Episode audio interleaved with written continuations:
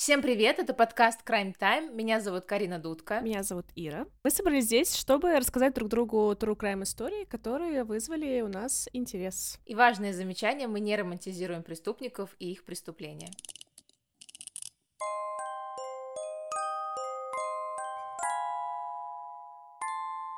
Итак, а, начинаю, получается, я. История, которую я расскажу, вызвала у меня шок, и когда я готовилась сегодня, чтобы рассказать ее тебе, я еще раз прошла через это все. Мне несколько раз были мурашки, и я просто откидывалась на стуле, хваталась за голову и говорила себе, боже мой, я не могу, за что. Ну, то есть она очень жуткая.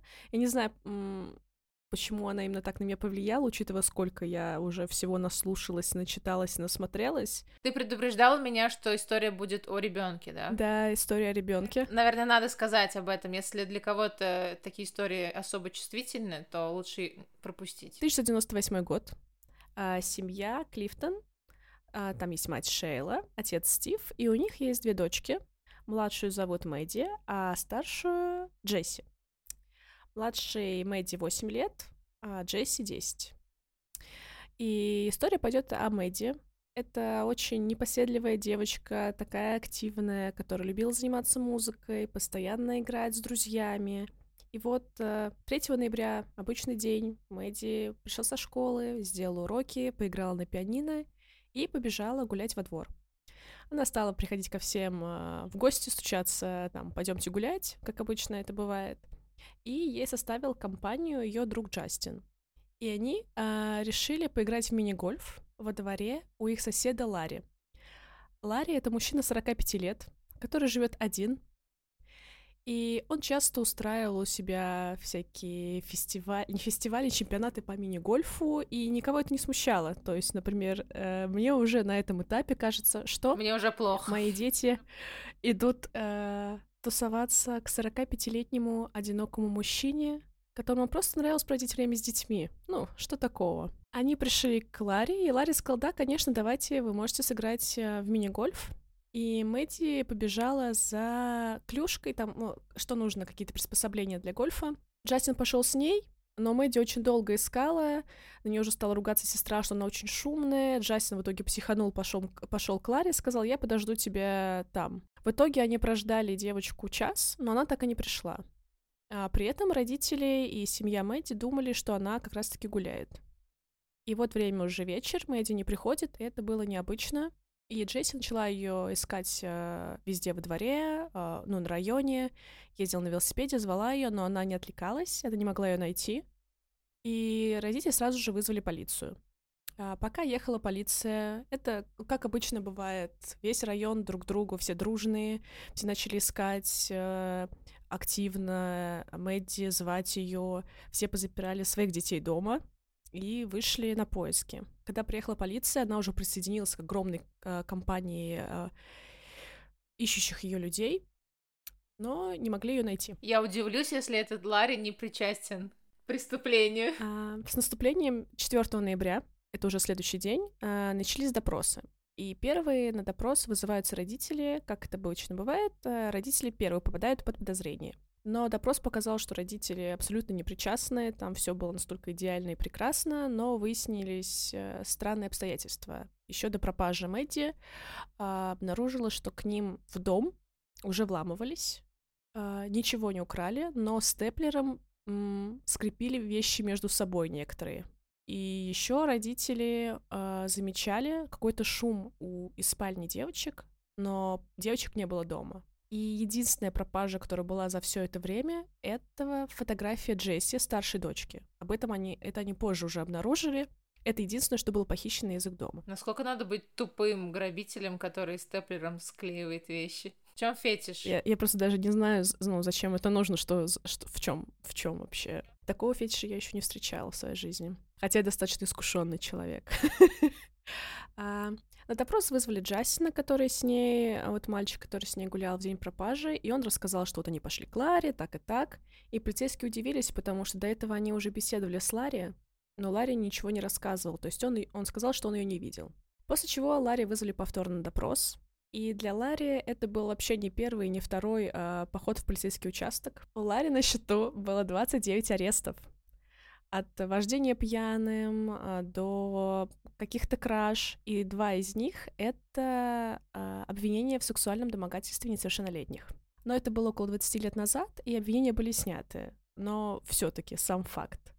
И Ларри был единственным человеком во всем этом районе, имевший какое-то криминальное прошлое. Всех остальных ничего такого не было. А это взрослый одинокий мужчина, которого уже подозревали э, в сексуальном домогательстве дважды, который зовет своих детей гулять к себе, и все родители их отпуска... детей своих отпускают. Для меня это шок. Для меня и до этого это было ужасно. А тут у него еще были уже дела, по которым мы привлекали. Но я все еще надеюсь, что он не причастен к этой истории. Слушаем дальше. Выяснилось, что Ларри не сказал, потому что он переживал, что у него криминальное прошлое, и, естественно, это вызовет подозрение, если он признается, тем более он не считал свои показания какими-то очень важными. То есть, да, он видел девочку, но она убежала и не вернулась. То есть это никак не помогло бы делу но он решил промолчать, чтобы не вызвать у себя проблем. И тут началось, что Ларри стали постоянно вызывать на допросы, гонять по детектору, и детектор лжи показал, что он врет. На вопрос, знает ли он, где девочка, он ответил нет. И детектор показал, что это ложь. Но полиция допрашивала его постоянно, там были допросы и по 8 часов, но он больше ничего не выдавал по информации, кроме того, что да, он ее видел, она ушла, все. И у полиции не было никаких оснований его задерживать, и они его отпустили. Все это время, а, как неделю, продолжаются поиски Мэдди. Это вызвало большой резонанс в обществе. А, постоянно завязывали желтые ленточки, как ленточки надежды на деревьях. Там был какой-то чемпионат команды на стадионе, вся команда была с ленточками, все зрители были с этими желтыми ленточками. Портреты Мэдди, Мэдди пис, э, печатали на пакетах с молоком, как бывает часто в Штатах. Ее фотографии печатали на рекламных счетах, объявляли сначала 50 тысяч долларов награду, потом на следующий день уже 100. То есть все максимально искали, то есть там уже все соседние районы проверяли канализации, леса, все, что только можно, но нигде не могли ее найти. Теперь расскажу про соседей Мэдди. Семья Филлипс, состоящая из матери э, Мелисы, отца Стива и их 14-летнего сон, э, сына Джошуа. И блендера.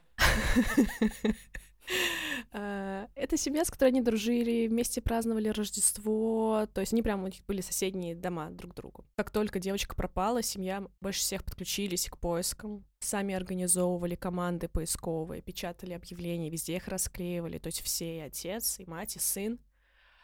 И вот 10 ноября, спустя неделю после пропажи Мэдди, мать Мелиссы а, убиралась дома, и она очень злилась на сына, что он 14-летний э, подросток, он не убирается, но когда поте... пропала Мэдди, она его особо за это не ругала, потому что всем было не до этого, и она решила сама убраться. А, у него в комнате, тем более у него было еще четыре попугая, и он не убирал никогда клетку у них. И она подумала, что этот запах из комнаты тут уже неприятный. Да. О боже, нет. Там, а, Карина, держись. А, там все мне уже начинает плохо становиться. Она зашла в его комнату, начинает убираться и видит мокрое пятно возле кровати, а он спал на водяном матрасе. И она решила, что, наверное, он протекает, надо его починить. И она его поднимает и видит, что он уже пытался скотчем примотать этот матрас к кровати и сделает очень неумело. Она такая, господи, я сделаю все сама. Она поднимает этот матрас, и видит э, детские ножки и в тело ребенка в позе эмбриона у него под матрасом. То есть, получается, матрас принимает форму, да? Ну, то есть...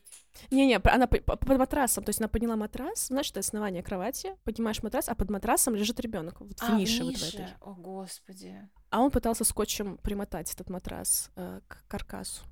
О, а, боже у нее случился шок, она не знала, что делать. Первым делом она позвонила своему мужу, он не отвечал, и она стояла ему сообщение «немедленно со мной свяжись». А, она подождала еще пару минут, и она понимала, что она просто вышла из дома и направилась в соседний дом. Дело в том, что вот в семье Мэдди у них все это время еще жил полицейский офицер, потому что была похищена же фотография старшей дочери, они переживали, и поэтому к ним поселился полицейский, он постоянно там готовил дочери, пока родители занимались поисками, играл с ней, пытался ее успокоить, то есть такое очень гуманное отношение, приятное. И она знала, что он там дежурит, И она постучалась в дверь, он открыл ей ее, и она сказала, куда ему нужно пойти, но ничего не объяснила. Она сказала, просто вот зайдите в ту комнату, поднимите матрас, и вы все поймете. Все это время э, была мать Мэдди, она говорит, что случилось, а она не могла ей ничего ответить. Но она была в таком шоке от того, что она нашла и что происходит. Ну, в итоге девочку нашли, и в школу приехали полицейские, сразу арестовали Джошуа на месте. И пока они были в его комнате, они нашли кучу освежителей для воздуха, потому что он пытался замаскировать этот запах много упаковок скотча, потому что он постоянно приматывал этот матрас к кровати. Спрятанную дубинку, бейсбольную биту, вот, бейсбольную биту, перочинный ножик, а, а в шкафу нашли спрятанную обувь, в которой были капли, капли крови. Помимо этого, они обнаружили брызги крови и на потолке в комнате, и возле кровати, и там на стенах, ну, незаметно вот эти вот брызги чуть-чуть. Угу. А, когда в полицейское отделение прибыл Джошуа, его отец сказал ему, чтобы ты должен сказать правду. И Джошуа рассказал свою версию, как это было. Жестко как. У меня, знаешь, такие чувства про мотивацию его, почему он это сделал, от того, что это произошло случайно, либо он просто маленький психопат. Мне прям интересно. Его версия тебя тоже шокирует, э, хотя я слышала подобные истории, uh-huh. но все равно само э, это тоже дико. По его версии, Мэдди пришла к нему поиграть.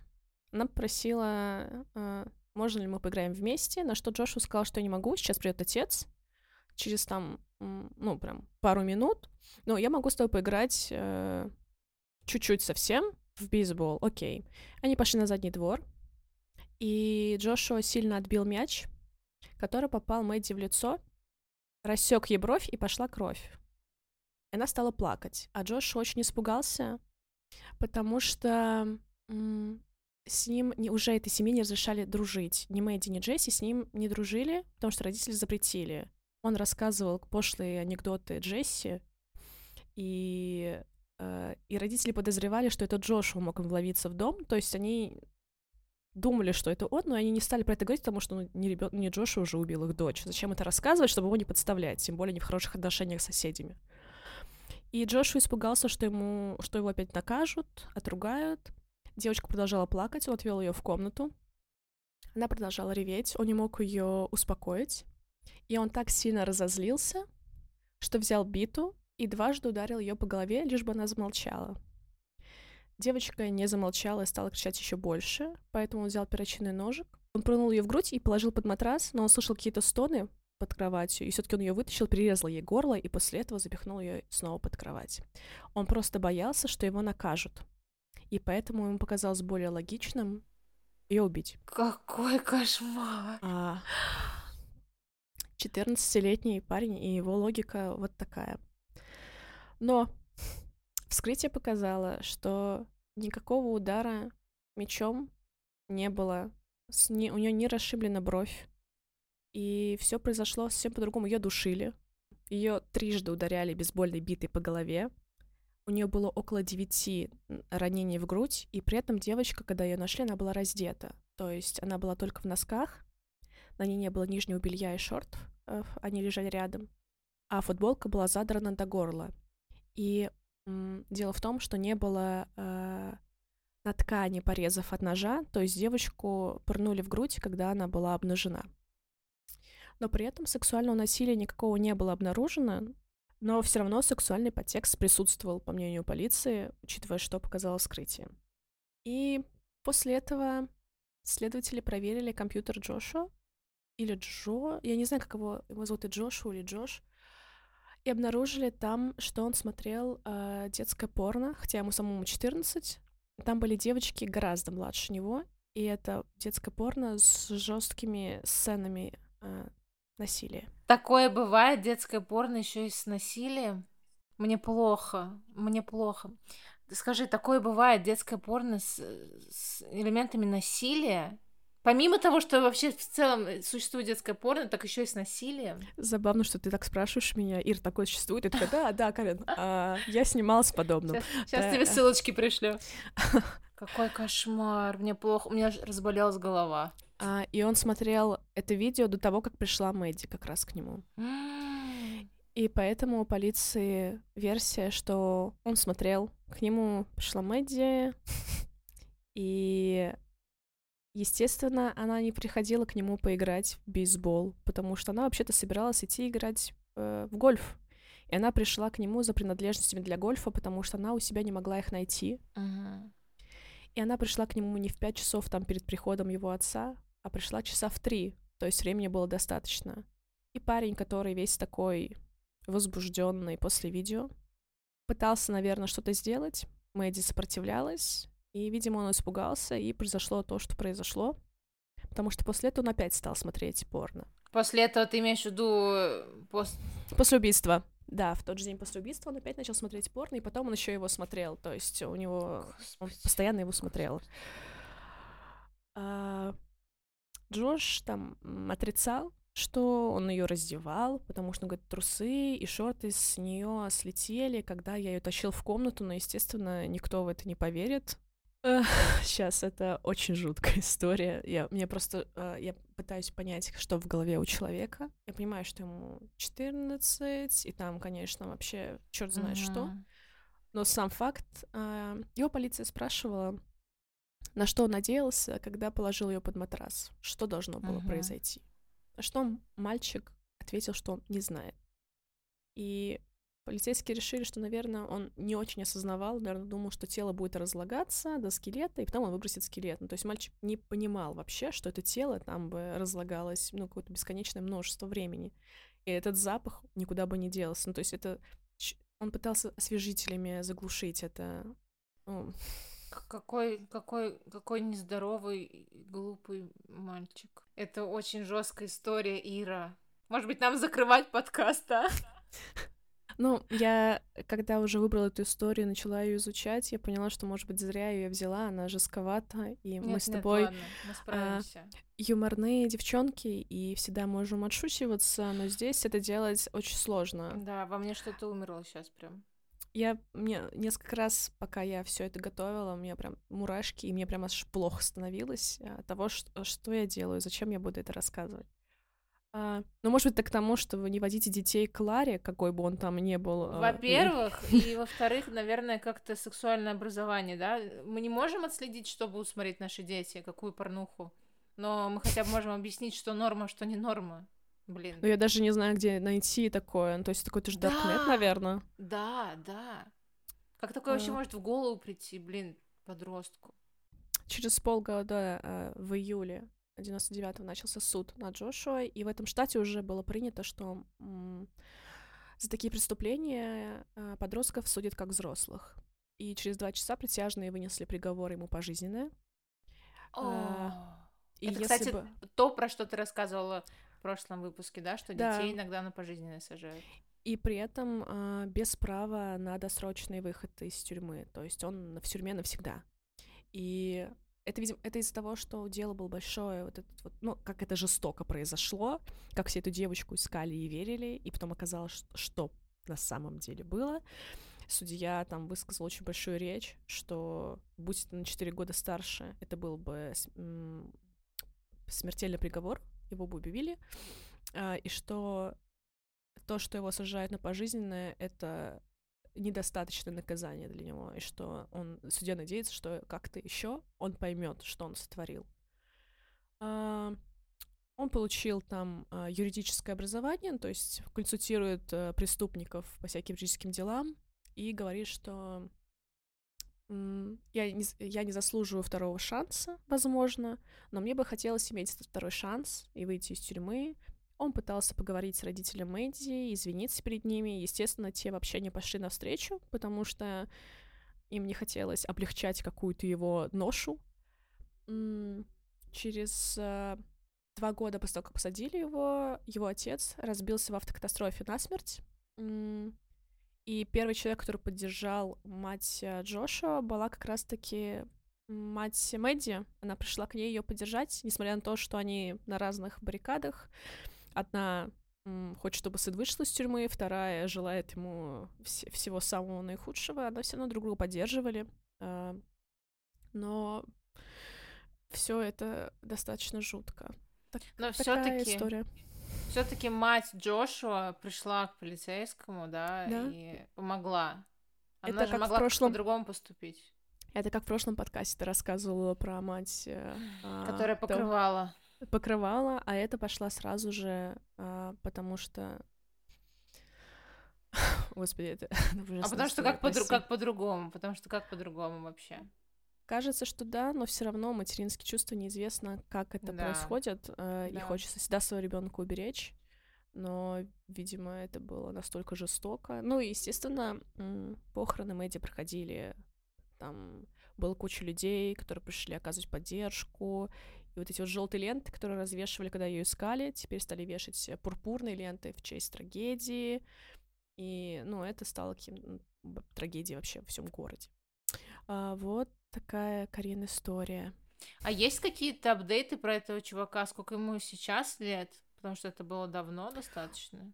Смотри, если... Ой, у меня с цифрами плохо. В каком, году, в каком году было преступление? Это а, было в 98-м, ему было 14. А, меня тоже плохо с цифрами. В 98-м ему было 14, сейчас 2023. Мгм. Ты считаешь, я надеюсь? Да, 2023 минус 1998. Прошло 25 лет. Ему сейчас плюс 14. Окей. Ему сейчас 39 лет, он молодой мужчина.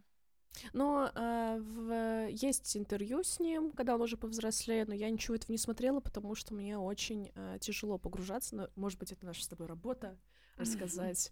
И надо было посмотреть с ним интервью, но мне прям тошно было записывать это все. Но Ну мне да. хотелось посмотреть эту историю, потому что она э, для меня очень жуткая и поэтому и интересная. То есть она у меня выделяется на фоне других, поэтому я сразу вспомнила про нее, когда мы выбирали вторую историю для нашего подкаста. Мне, знаешь, просто интересно, какие, какой-то ему диагноз поставили, ну, то есть какое-то расстройство. Ну, в суде там а, был адвокат, а, наш- нашли у него в, в голове что-то, что не вли- э, повлиять может на решение, не помню какое-то медицинское название, но судья сразу опроверг, э, говорит, я даже не буду брать это в- на рассмотрение. Ну, типа потом- он адекватный, да, был? Он, он понимал, что он делает. Считали, что да, что он осознанно все сделал, то есть девочка пришла, он понимал, сколько есть времени, как ее спрятать, как ее перерезать, то есть там все четко об этом говорило. И еще вторая была тактика у адвоката, что он боялся наказания отца, что отец очень жестокий, но выяснил, что вообще отец ни- ни- никогда с ним такого не было. А, Там, него есть старшие сыновья или еще кто-то, сказали, что никогда такого не было и никогда не бил жену, и это полный бред. Поэтому там пытались как-то оправдать, но этому вообще нет оправданий. И даже сказали, что даже если он он боялся наказания отца, это не оправдывает то, что он совершил. Ох, страшно, страшно. Не знаю, произошло бы это, если бы он не смотрел такого рода видосы. Мне кажется, что да, не произошло бы. Ну, то есть... Думаешь, не произошло бы? Но если у него уже есть э, стремление убивать и вот такое жестокое... Ну, как бы, блин, ну многие же смотрят э, извращенное порно. Но не каждый убийца. Ну да, ну то есть я смотрю, но не значит, что я такая, вот бы сейчас восемь мужиков ко мне в комнату. Эх, Ну ладно, это не извращенное, Ир.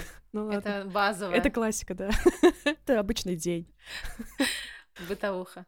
Ну, просто мне кажется, что когда тебе 14, ты в таком возрасте, а, который очень чувствуешь это все, и тут ты смотришь такое, типа из Даркнета, порно. Я, я не знаю. М, Ужас, ужас, ужас, ужас. То, что это вообще существует в интернете, вот такого рода видео, мне просто становится плохо. Я превращаюсь в Екатерину Мизулину сразу.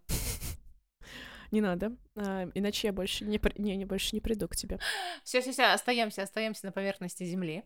Так, хорошо. Спасибо тебе большое, за эту историю. Ну, это жутко. Да, э, это, надеюсь, это не станет Римской империей для тебя и для меня. Я не редко вспоминаю. Вот прошлую историю я часто гадаю, что там, как там. А, в этой истории я стараюсь не вспоминать. Хорошо. Да, я тоже постараюсь о ней не думать часто. Сегодня подумаю немного.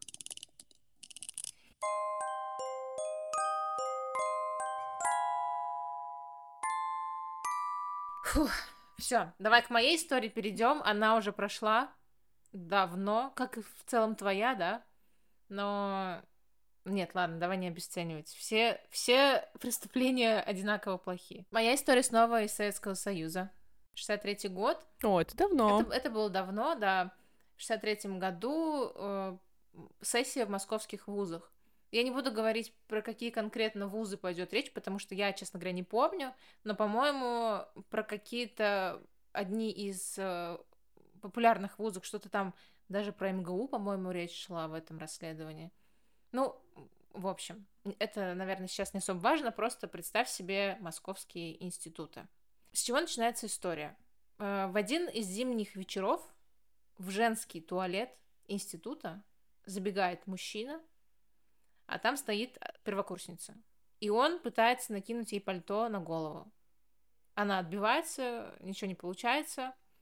И он выбегает из института, а около института стоят ребята-комсомольцы, знаешь, такие раньше были дружины, которые, типа, регулировали обстановку, следили за порядком. В кино видела, да. Вот, у них такие были красные повязки. У них не было оружия, у них были только свистки. Соответственно, догнать они его не успели. Они поняли, что какой-то странный чел выбежал из института, уронил шапку меховую. А раньше это было достаточно такое дорогое удовольствие, да? у, спек... у спекулянтов они покупали эти шапки. Он выронил эту шапку, не поднял ее, убежал, они побежали за ним и не смогли его догнать. Он был такой крепкий, высокий и быстро бегал.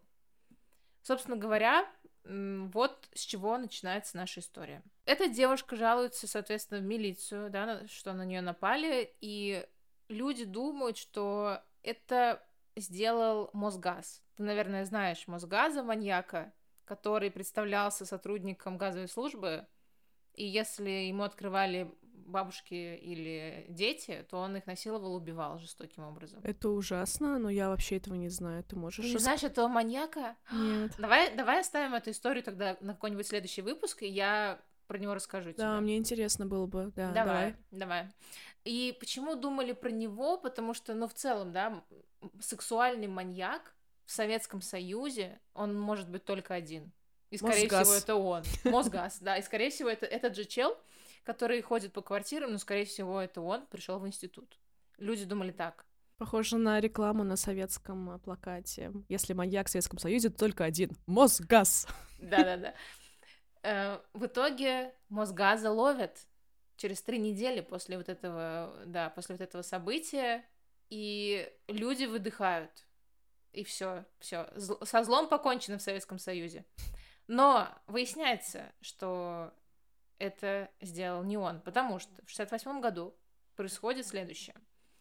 Хорошая погода, как только заканчиваются пары, студенты покидают аудитории свои и идут гулять.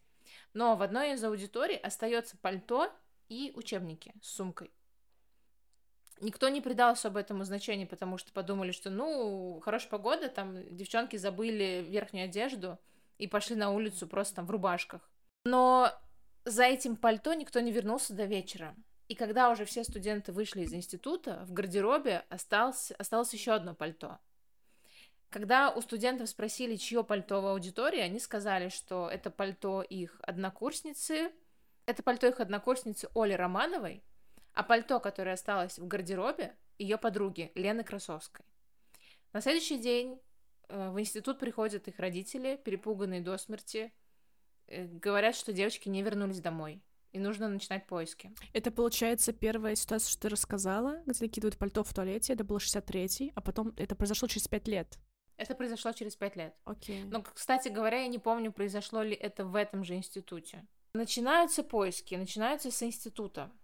Полезли на чердак. Чердак огромный, там 12 700 квадратных метров, а, более 100 вентиляционных шахт. Они находят в углу капли крови. В каком-то из углов находят капли крови, идут по следу и обнаруживают очки, тоже в крови. И понимают, что, наверное, уже живыми не найдут девочек, потому что ну, никто не откликается, да, и вот такие предметы они находят. В итоге пошли по следу, увидели два трупа. Две девушки лежали друг на друге, типа имитируя половой акт, одна на спине, вторая на ней сверху, лицом как бы к ней. Они были голые, да? Они были голые, их вещи были связаны в узел и лежали в другом углу, и они были убиты каким-то предметом тупым по голове.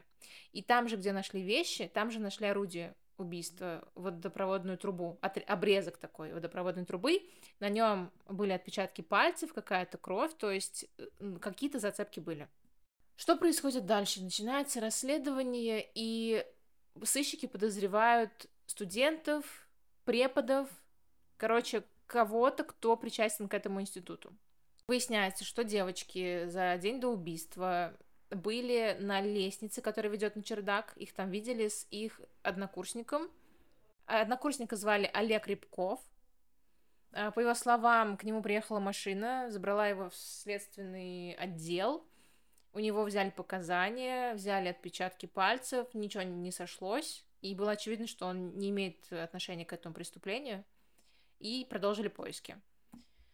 На, на чердаке, там, где были девочки найдены, они находят что-то типа, знаешь, такого не стена, а, как я поняла, доска, а может быть, это кусок стены, где просто люди, студенты писали какие-то послания друг другу ручкой. Ну, вот это вот, да, стандартная стена исписанная. И что они там обнаруживают? Они обнаруживают следующее. Они обнаруживают запись. Оля Лена, мы вас любим. Игорь и Сергей. Будем ждать вас здесь по пятницам с 5 до 6 вечера. Эти, эту надпись сразу сфотографировали, взяли почерковедом, чтобы они там разобрались, чей это почерк, там мужчина, женщина, да. И вывод был такой. Это написала женщина. Ого. Да, это написала женщина, несмотря на то, что там было подписано Сергей и Игорь. Этим же почерком было написано рядом странное послание, в котором девушка просит парня описать свой, свой член. Ну, как, как, короче, в Советском Союзе не было секса. Но, член, но члены но, были. Видимо, но, видимо, члены были. Я так, да, я так предполагаю.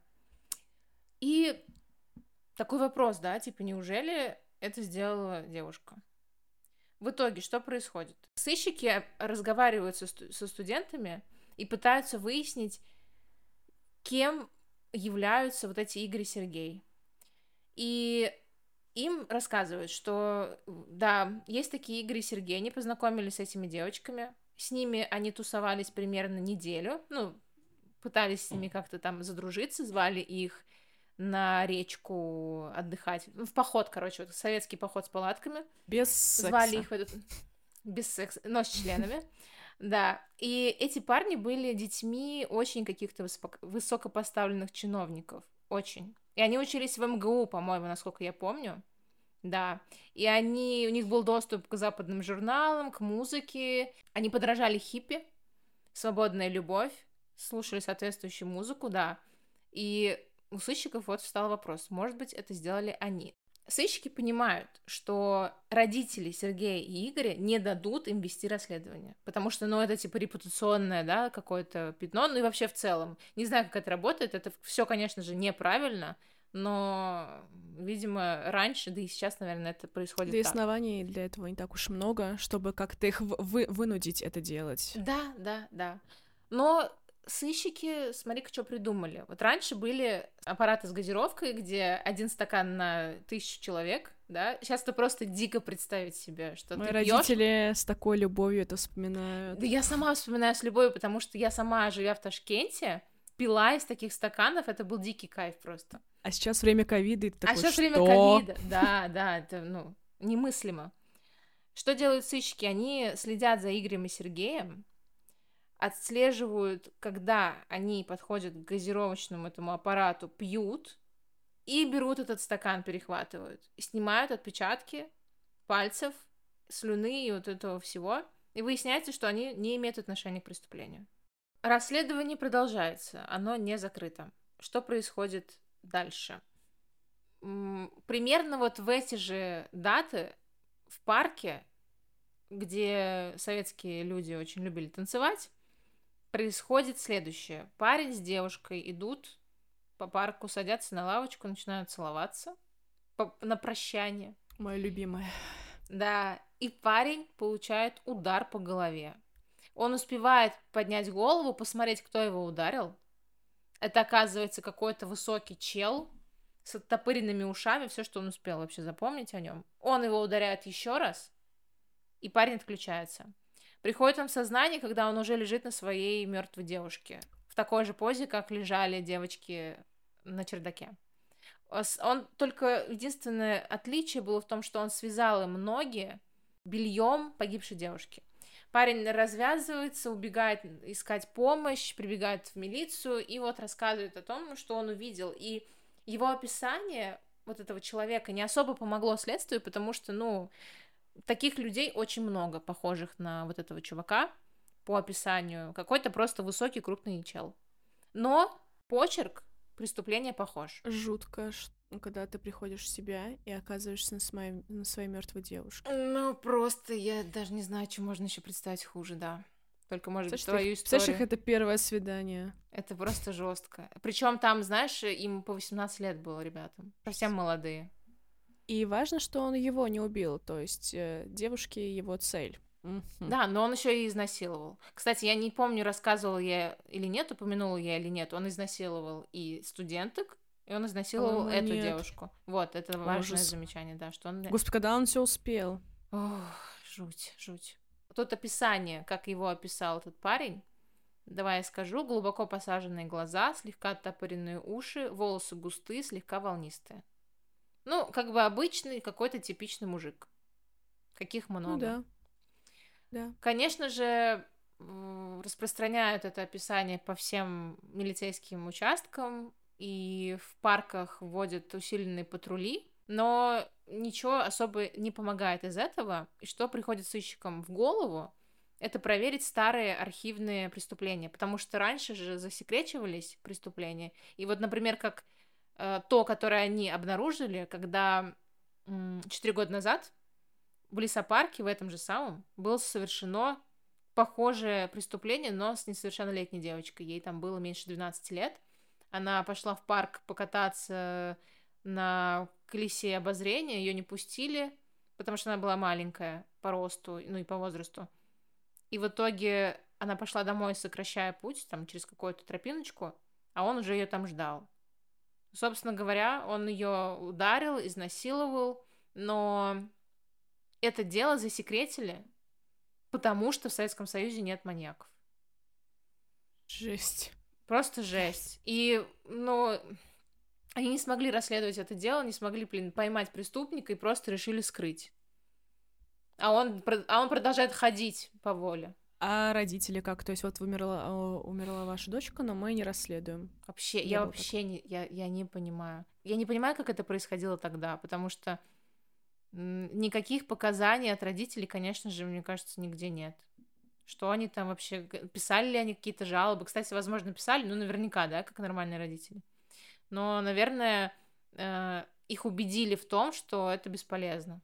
Возможно, там на работе и одному, и второй сказали, да. что нельзя писать. Да. В Советском Союзе. Да. Э, все, тихо, работаем дальше. Да. Скорее всего, да. пригрозили. Ужасно. Ну, так бывает. Ужасно. И к чему это привело, да? К скольким смертям? Ну и, конечно же, сыщики, которые раз- открывают эти архивы, понимают, что это один и тот же чел. Это сделал. Как они поняли, что это тоже она, она была также связана или как? А, это произошло в том же самом парке. Это mm-hmm. тоже, он тоже убил ее ударами, какими-то тупыми, по-моему, предметами, точно так же он ее убил, либо просто руками, ну и изнасиловал. То mm-hmm. есть вот что-то такое. Окей. Okay. Я просто для меня пока почерк это когда он по два человека э, друг на друга укладывает. Ну, видишь, как вот повезло ему, что он нашел двух. И двух, да. да. Вот это везение, да, жестко, жестко.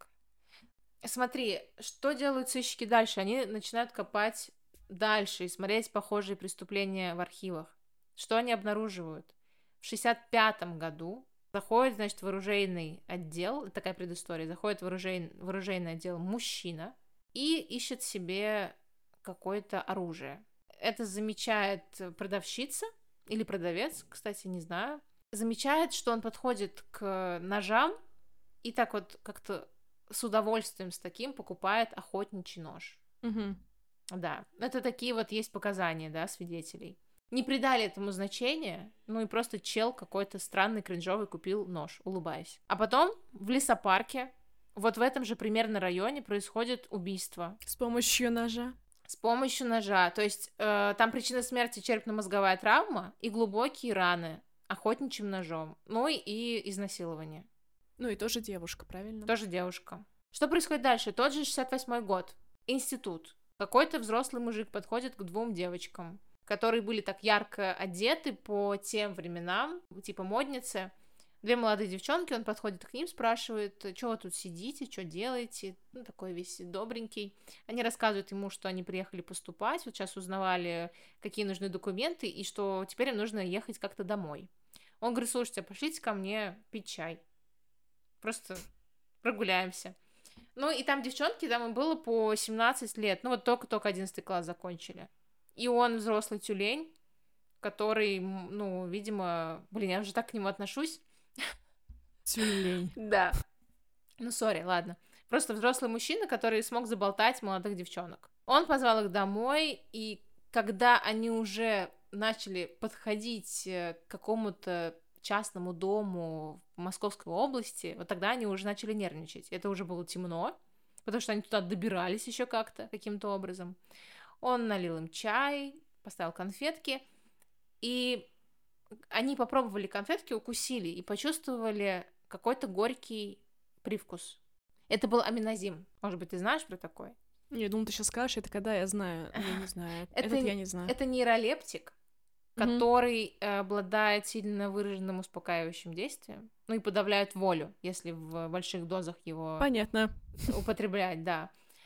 Забыла уточнить, что мужчина представился Борисом. Для меня все таки дикость, что две девушки согласились поехать к мужику, пить чай и жрать конфеты. Загородный дом, черт знает где. Но у меня в детстве была история, как я, будучи ребенком, впустила домой незнакомую женщину, потому что меня заговорила. Ой-ой-ой, и что, она ничего не сделала плохого? Она обокрала нас. Ой, блин, Ира, это мама твоя, наверное, так говорила, да? Да, потому что там ее жемчужные сережки, все, все, все.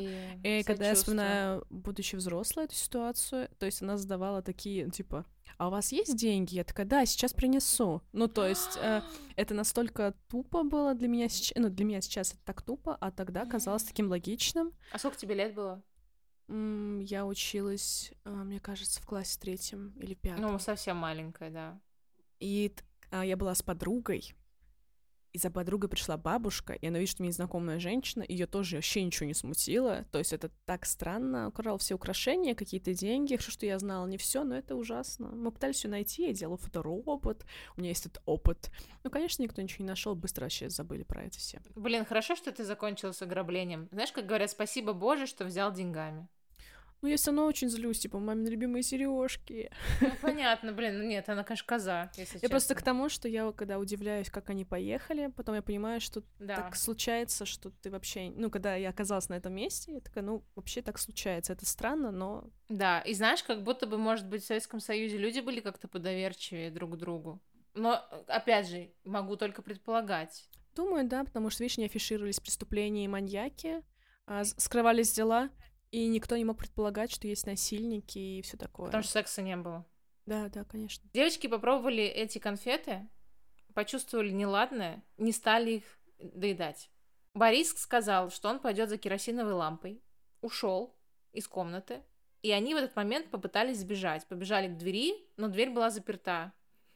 Пока они пытались открыть эту дверь, видят его, он уже идет с ломом. Да, и он начинает их бить этим ломом. Я хотела предположить, чтобы ломом открыть запертую дверь, возможно. Я сейчас вам помогу, девочки, открыть дверь, чтобы сбежали. Он начинает их бить. Они начинают бить его в ответ. То есть они, ну, молодцы. Они начинают давать ему сдачи. У них получается открыть эту дверь, у них получается его оттолкнуть и убежать.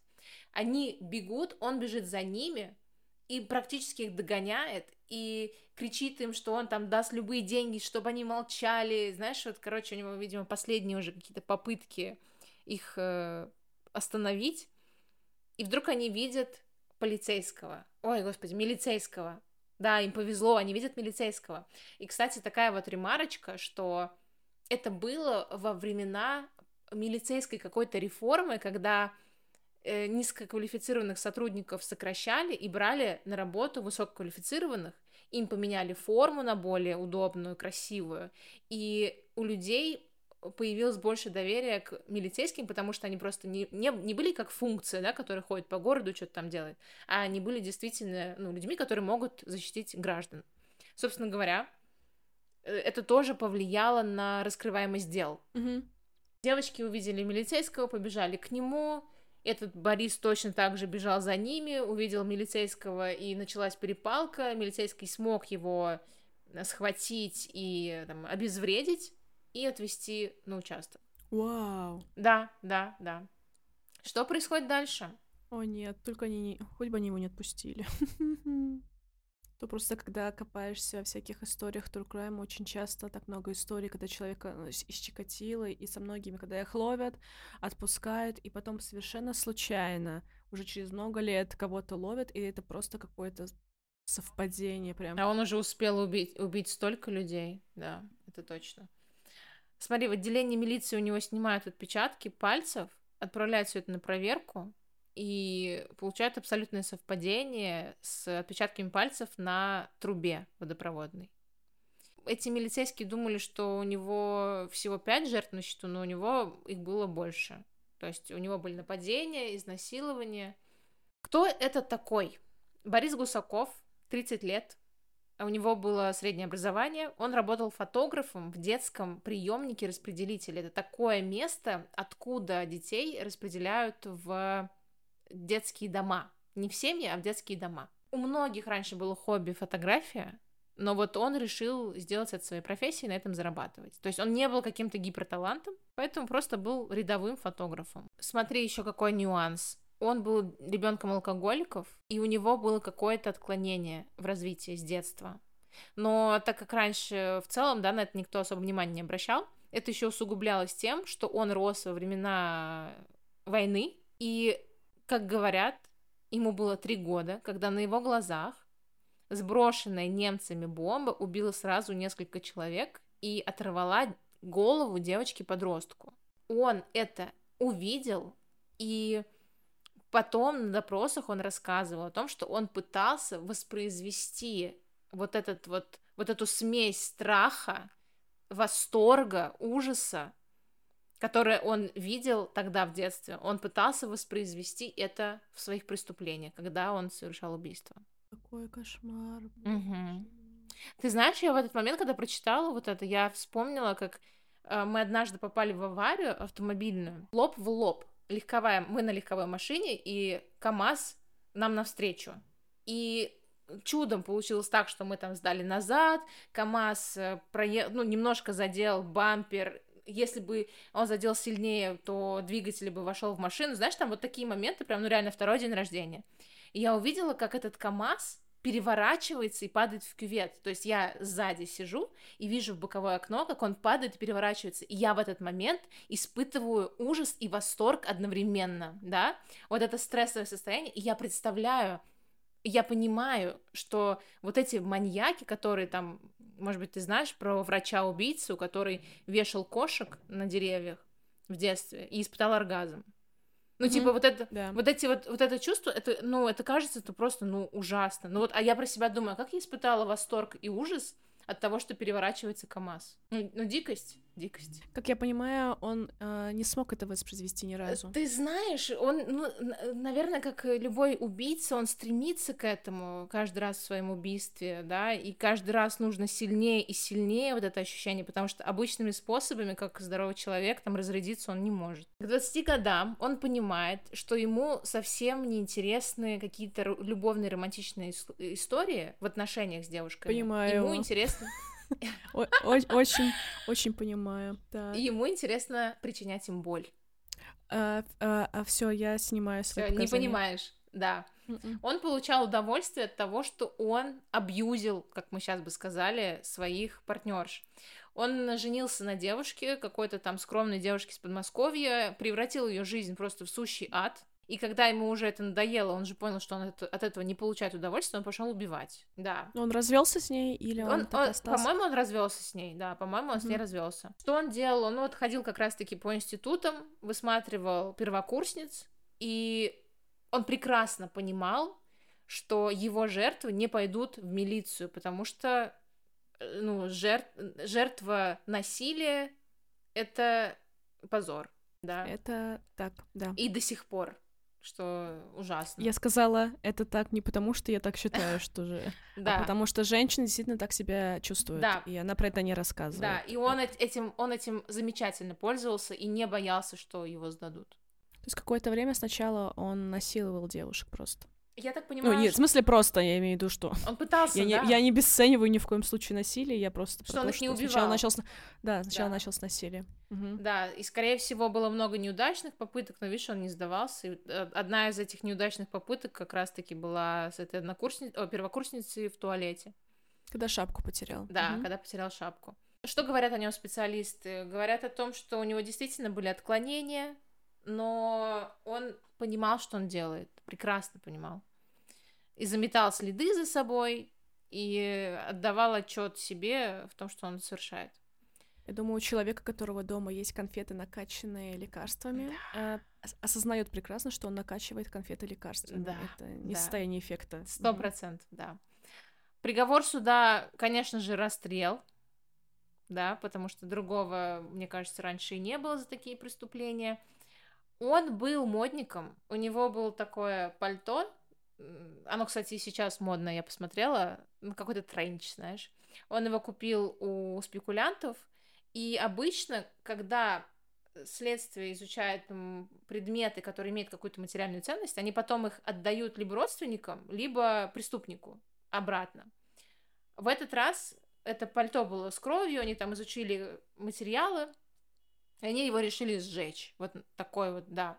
Они не захотели возвращать его владельцу или там родственникам. Смотри, э, я сейчас вот обновляю, да, статистику по нему. Более 10 нападений и 5 убийств. И что самое интересное, что он не был э, каким-то самым жестоким маньяком в Советском Союзе, потому что даже тот же Мосгаз, как будто... Про которого ты мне расскажешь. Про которого я тебе расскажу, как будто бы он был даже жестче.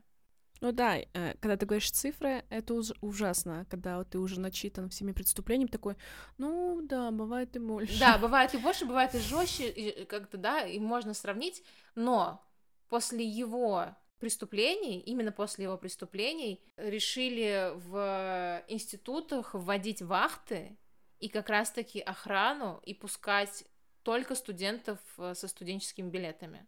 Это жутко, я надеюсь, что еще эта история дала пони- понимание, что в Советском Союзе был не только Мосгаз, и что есть люди, которые могут причинить вред. Э, и что такие истории — это ужасно, но они существуют для того, чтобы люди как-то уже подстраивались под новую реальность. Да, чтобы не было такой закрытости информации мы должны понимать, что происходит. Просто еще к тому, что когда вот ты рассказываешь про старые дела из Советского Союза, просто это не так все афишировалось. Я рассказываю это про дела нулевых или 90-х, когда там все, все районы ходят искать, на молоках там печатают, на рекламных счетах. То есть все все знают. Это не скрывается, вся информация. Даже в этом даже есть минус, то, что очень много уже каких-то странных идей, неправильных наводок присылают, их слишком много, и в такой куче сложно найти э, что-то то, что поможет. А в твоих историях наоборот, ничего вообще нет. Никто ничего не знает. По телевизору про это не расскажут, в газетах про это не напишут, нигде этого нет не будет. видеонаблюдения. И только люди друг другу рассказывают, и это такое, ну, сарафанное радио, которое очень сломано работает, поэтому... Да, действительно, быть сыщиком в те года гораздо сложнее, чем сейчас. Ну, зато очень много классных историй, как они раскрывали дела. Я обожаю да. слушать именно вот как раз-таки про советское время, как раскрывали и 90-е, как раскрывали дела. Это невероятно вообще, что, что там вытворяли. Карина, большое спасибо тебе за твою историю. После моей жуткой истории мне казалось, что у нас не получится сделать э, легкий, комфортный подкаст, потому что было жутковато, но это не... но спасибо, это было очень интересно.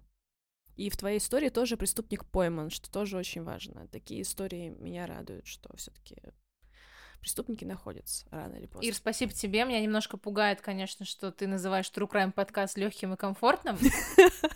Ну, просто это из-за того, что я... Это что-то говорит о тебе, как о человеке. Я просто уже настолько этого все насмотрелась, наслушалась, что для меня это об- обычное времяпровождение, но с тобой это гораздо приятнее, чем без тебя уж. Я очень рада. Я очень рада. Спасибо большое, что послушали наш подкаст. Ждем вас в следующих выпусках. Да, пожалуйста, слушайте и, и наслаждайтесь. Нет, пожалуйста, давай не будем это говорить. Да, скажи просто что-то там, да и все. А то я такая, блин, так классно, супер, мне так клево здесь. А, Надеюсь, вам было интересно и увлекательно послушать такие жуткие истории. Всем пока. Пока.